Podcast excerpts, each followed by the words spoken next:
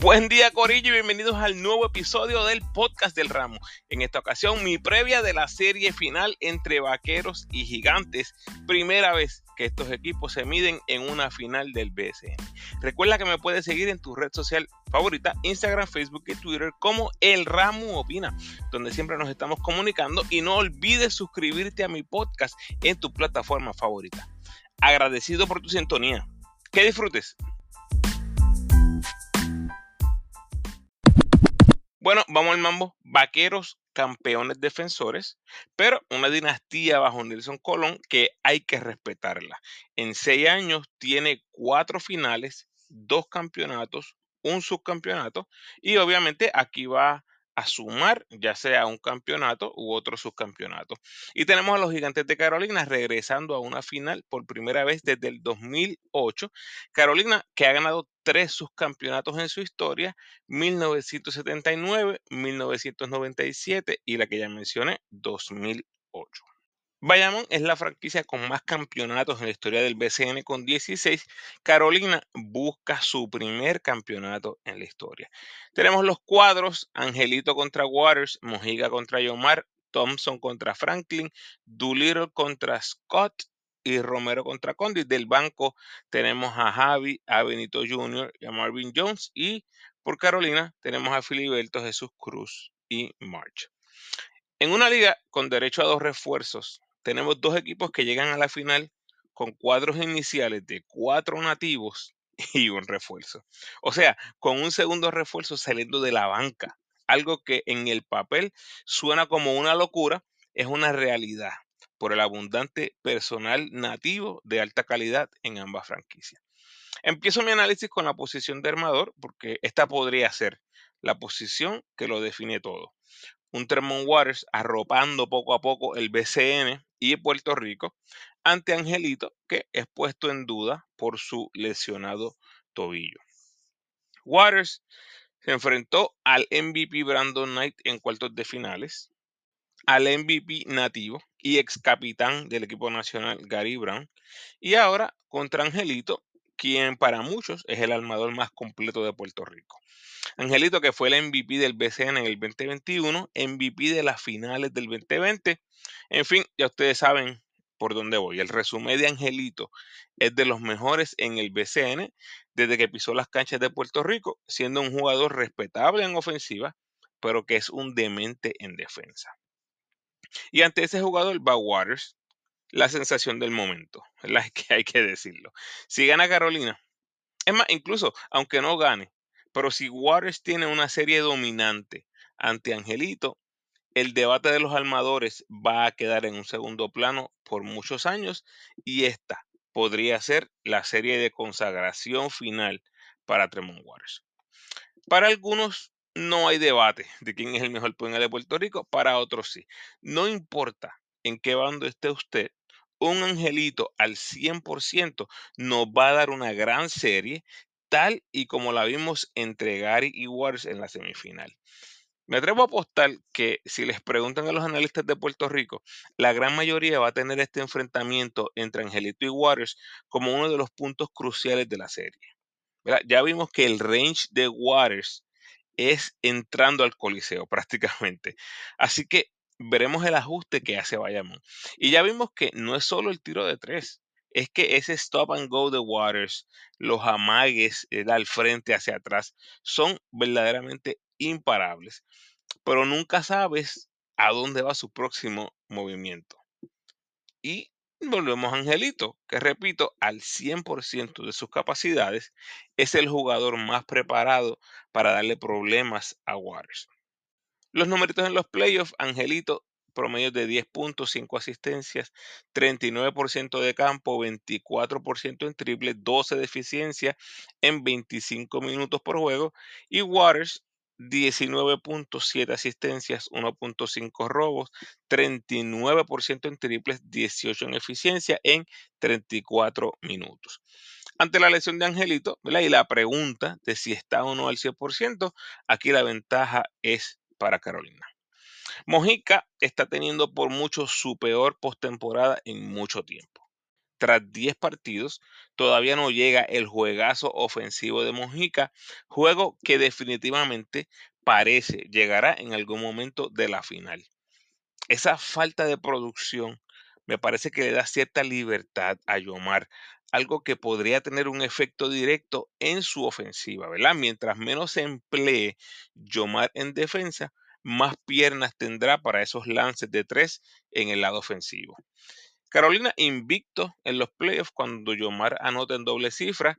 Eso es algo clave porque estamos hablando de la tercera voz ofensiva detrás de Scott y Waters. O sea, que cuando Waters y Scott hacen su trabajo como cañones grandes del equipo, Yomar es uno de esos X factors a la hora de decidir los partidos. Ahora, todavía hay que darse la mojica, quien no le baja en defensa, a pesar que no le sale nada en ofensiva en estos playoffs, y definitivamente le va a hacer la vida imposible a Yomar. Carolina juega para 7 y 0 en playoffs cuando Yomar anota 10 o más puntos y 1 y 5 cuando Yomar anota bajo los 10 puntos. Mojica en estos playoffs, sus promedios bastante reducidos de 8 puntos, 2 rebotes, 2 asistencias, 31% en triples y 7 en eficiencia. Y lo menciono porque es peculiar. Javier Mojica lleva seis temporadas consecutivas lanzando el triple sobre 40% de efectividad y apenas está lanzando 31% en triples en estos playoffs. Así que en algún momento ese porcentaje debe ir en alzada. Ventaja, ninguno. Veo esta, este pareo empate. En la 3 tienes a Thompson contra Franklin. Un enfrentamiento interesante porque tienes a Thompson, un especialista en ofensiva, con tremendas habilidades para jugar múltiples posiciones, y tienes a Franklin, un especialista en defensa, con excelentes habilidades para defender múltiples posiciones. Por lo tanto, este macho sería uno que muy bien podría definir esta serie. Si Franklin domina defensivamente a Steven Thompson, esto le daría grandes posibilidades a los gigantes de llevarse la serie. Ya vimos que Carlos mueve a Franklin, ¿verdad? A gusto y gana. Así que ya veremos qué asignación especial le tiene a Franklin para esta serie, si es que lo mantiene en Thompson o mueve a Franklin alrededor. Yo lo veo como el 3 inicialista y por el momento defendiendo mayormente a Steven Thompson.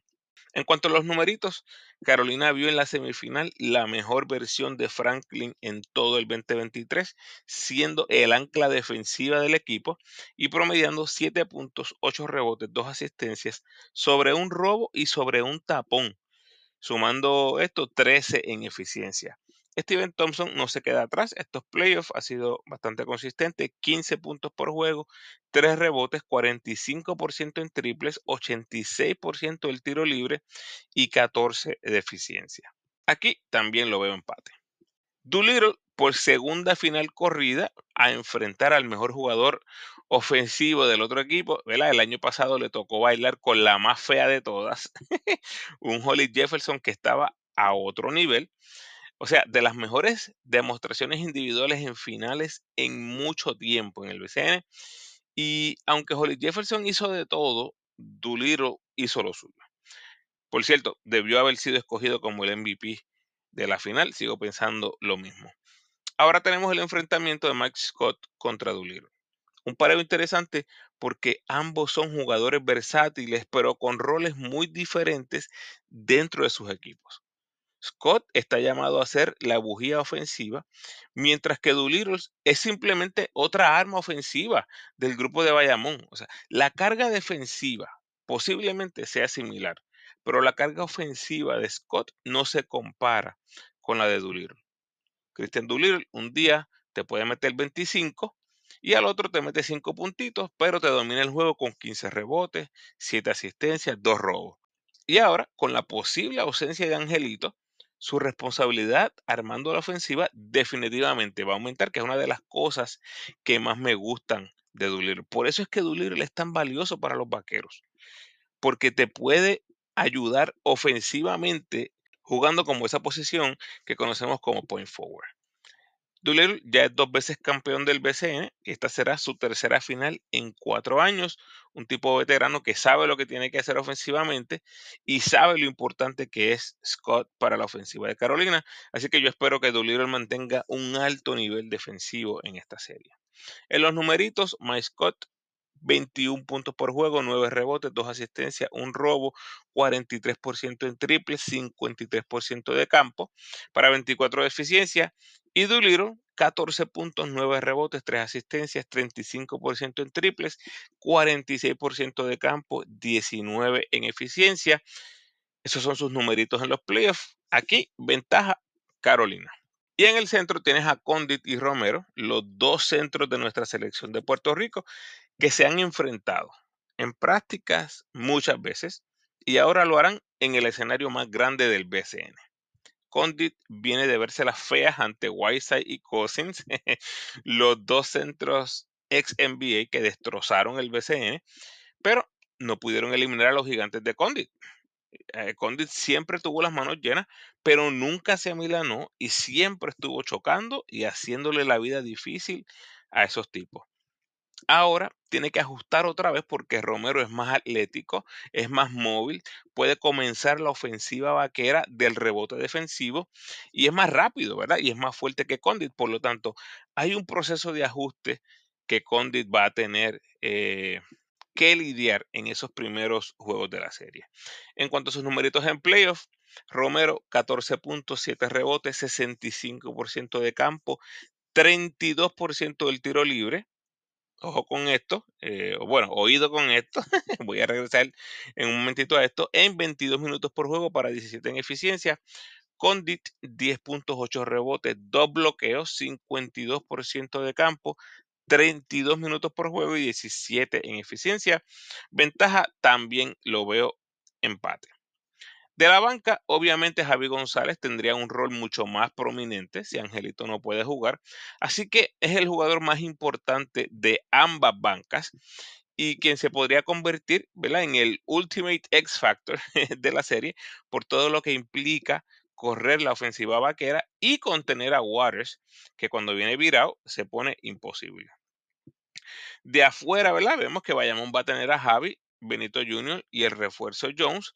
Por lo tanto, es bastante claro que Bayamón tiene la ventaja en la banca. Fuera de cuatro o cinco buenos minutos de Philly, la aportación del Banco de Carolina ha estado mayormente ausente en estos playoffs. Ha sido bien, bien esporádica. Y hablando de los X Factors, vamos a ver qué tenemos por aquí. Yo creo que aquí está lo bonito de tener la data de las primeras dos rondas de playoffs. Las opiniones, en cierta manera, van a un segundo plano y la estadística toma el asiento delantero, aunque sea por un momentito antes que empiece la serie. Jomal Cruz, George Condit y Mike Scott son los X Factors de Carolina. Son los jugadores que cuando su nivel de juego sobresale, el equipo tiene más chance de ganar.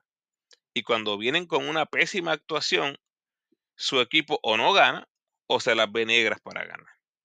Ya dije los números de Yoman, 7 y 0 tiene Carolina cuando el francotirador anota 10 o más puntos. Asimismo, tenemos a Condit que en semifinal, sus cuatro mejores partidos de la serie fueron las cuatro victorias y sus tres peores partidos fueron las tres derrotas. O sea, más claro no canta un gallo. eh, y Scott ha sido la bujía ofensiva desde que pisó Puerto Rico y un juego malo de Scott generalmente es una derrota de Carola. Hacho Ramos, estás loco, mira el impacto de Franklin, ese es el X-Factor.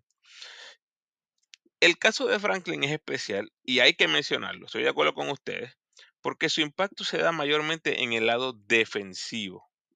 Y eso es más difícil cuantificarlo, ¿verdad? Lo vemos cogiendo faltas ofensivas, haciendo muchas jugadas de esfuerzo que no salen en el box score. Pero igual tenemos la data. Un gran juego de Franklin no necesariamente significa un triunfo para Carolina. Sus mejores dos partidos de la serie semifinal fueron una derrota y una victoria. Y ya vimos cómo no fue factor en lo absoluto en el juego más importante de Carolina en todos los playoffs, el séptimo juego ante Guaynabo. Después que fue vital en la eliminación de Quebradillas. Por cierto, una serie que estuvo desaparecido durante los primeros cinco juegos. O sea, Franklin fue un X Factor por varios partidos, definitivamente, pero no con la consistencia de los otros jugadores que mencioné. Mientras que por Bayamón, Doolittle y Thompson han sido los X Factors de los vaqueros. Cada vez que estos jugadores tienen noches fenomenales, sus equipos tienen grandes chances de ganar. ¿Significa esto que si juegan bien van a ganar? No, no significa eso. Significa que las posibilidades de ganar aumentan, que han podido distribuir bien el balón, que han reboteado con consistencia, que han limitado los errores, que han metido el tiro largo. En fin, que han tenido partidos productivos. Y por aquí es por donde pueden llegar los ajustes de los equipos. ¿Qué cambios defensivos tal vez haga Bayamón para evitar que Yomar se suelte? Y viceversa, cómo Carolina decide atacar defensivamente a Thompson, por ejemplo, para que no se convierta en un arma letal, ¿verdad? Que le haga mucho daño a los gigantes. Los números no mienten, Corillo. Fíjense que el factor X que mencioné en la serie de Carolina y Guaynabo fue exactamente el factor que decidió el séptimo partido. Carolina contuvo los tiradores de los metropolitanos y el triple de Carolina estuvo dulce y esa fue la gran diferencia del partido, la diferencia en los triples. Vamos a los dirigentes Nelson Colón contra Carlos González. A pesar que han sido de los mejores coaches de la pasada década, nunca les ha tocado medirse en una final, así que este será su primer enfrentamiento en finales. Otro dato curioso aquí es que Nelson ya lleva coachando a Waters y Condit por un tiempo considerable en la selección, así que debe tener una idea más clara de las fortalezas y debilidades de estos dos espectaculares nativos de segundo año en el BCN. Carlos González busca ser apenas el cuarto dirigente en la historia en ganar campeonatos con tres franquicias diferentes, mientras que Nelson busca ser el segundo dirigente más ganador en la historia del BCN, detrás de Julio Toro, que solamente pudo recolectar 12 campeonatos. y un dato curioso aquí es que el campeonato del BCN se queda en manos de Pachi, Nelson o Carlos por décima temporada consecutiva. Nelson busca su quinto campeonato y Carlos su tercero. Ventaja en los dirigentes, de nuevo, empate. Vamos al pronóstico. A razón por la que muchos de ustedes siempre escuchan estos análisis y los podcasts. Carolina ha sido probado. Primero se almorzó al MVP de la liga, junto al centro más dominante de la liga y el mejor equipo de la sección A en quebradillas. Después se almorzó al Trabuco de Guaynabo, que llegaban imbatibles y con unas marcas impresionantes desde la llegada de Cousins.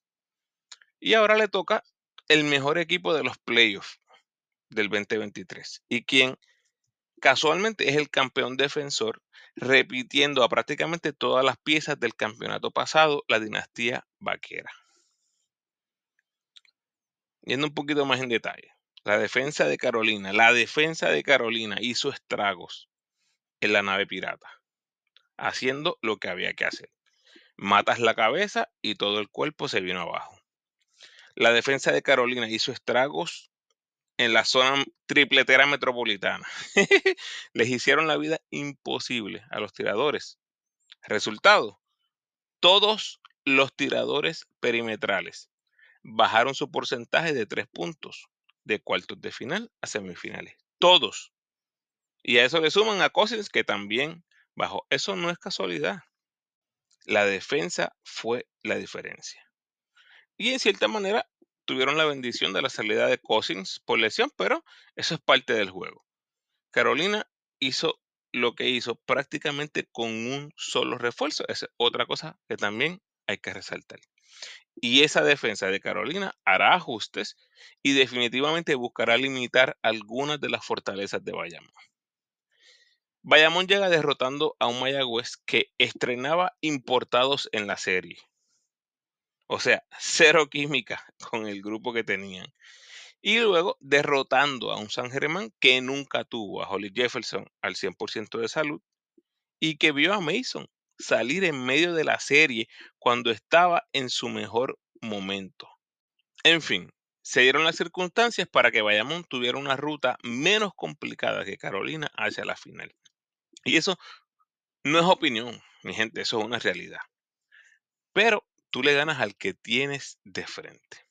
Carolina llega a la final con un formato bastante peculiar. La receta ha sido sencilla. Defiendo la Guillermo Angulo y me robo un juego en la calle. ¿Cómo lo han hecho? Scott me da un juego. Condit me dio otro juego. Yomar me dio otro juego. Waters me dio otro juego. Franklin me dio otro juego. Aquí llegan al mismo escenario. Y esto es lo bonito del básquet, o bueno, de los deportes.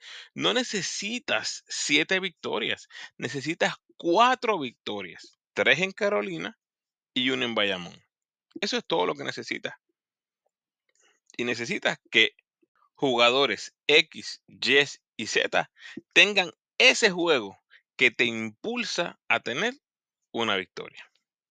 Bayamón tiene la veteranía, los campeonatos, el resumen, la experiencia de jugar en estos clásicos y la ventaja de cancha local.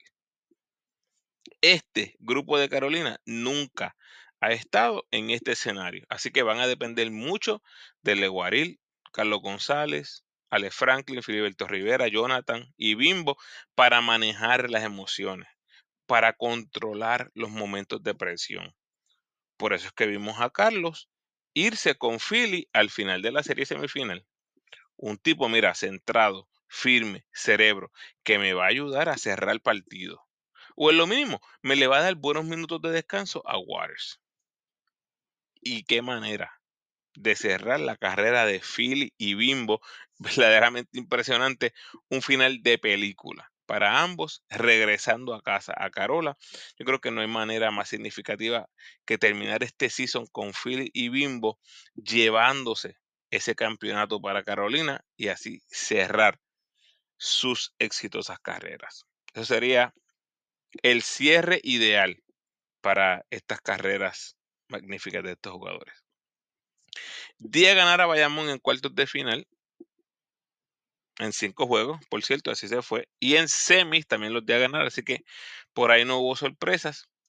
Día a perder a Carolina ante Quebradillas y luego también los di a perder en siete juegos ante Guaynabo, que como ya dije, eh, nunca sabremos eh, qué hubiese pasado si Cosin se hubiese mantenido saludable.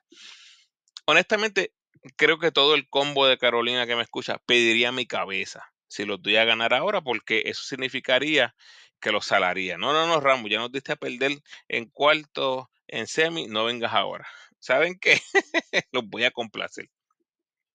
Aunque obviamente como ya escucharon mi análisis en los minutos anteriores, 20, 25 minutos anteriores, no me sorprendería ver a Carolina llevándose el campeonato.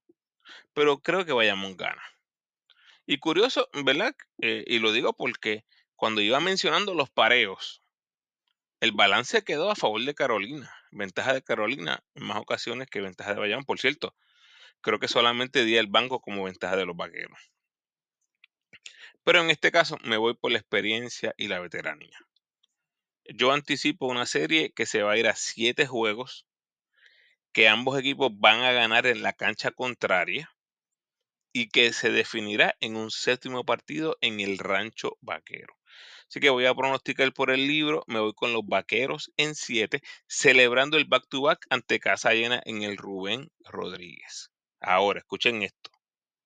Le mencioné lo de Romero, que iba a volver a mencionarlo más adelante. La gran figura, la gran historia de esta serie final será Ismael Romero.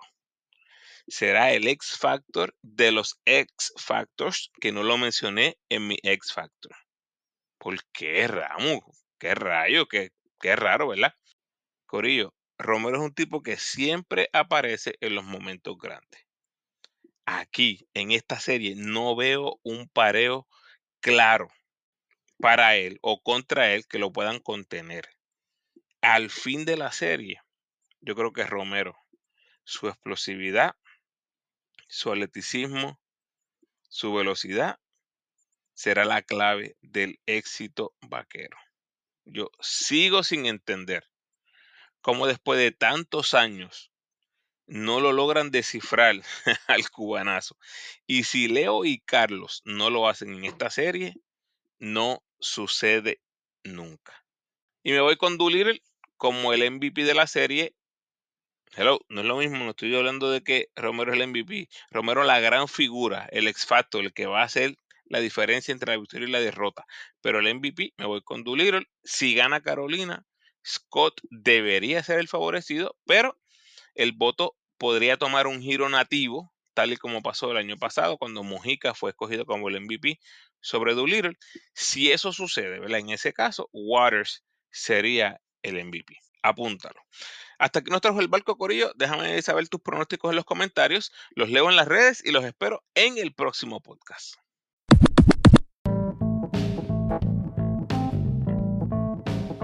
Gracias por sintonizar, Corillo. Por favor, ayúdame compartiendo este episodio en tus redes sociales y con todos los fanáticos del calentón y del rancho vaquero que conozcas.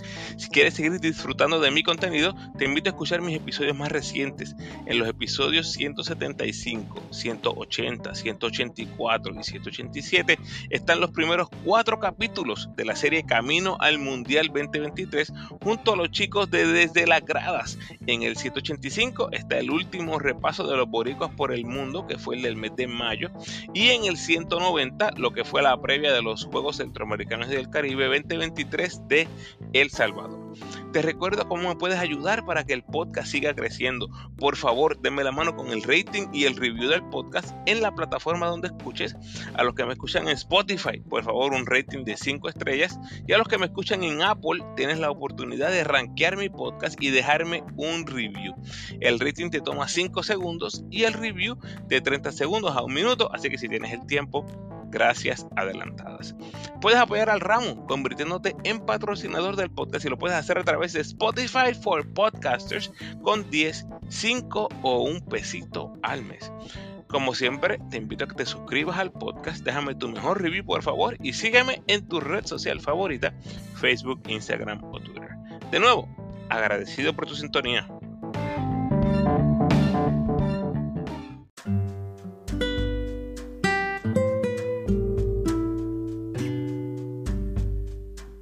El pensamiento de hoy. Nuevas metas requieren de hábitos diferentes. Bendiciones.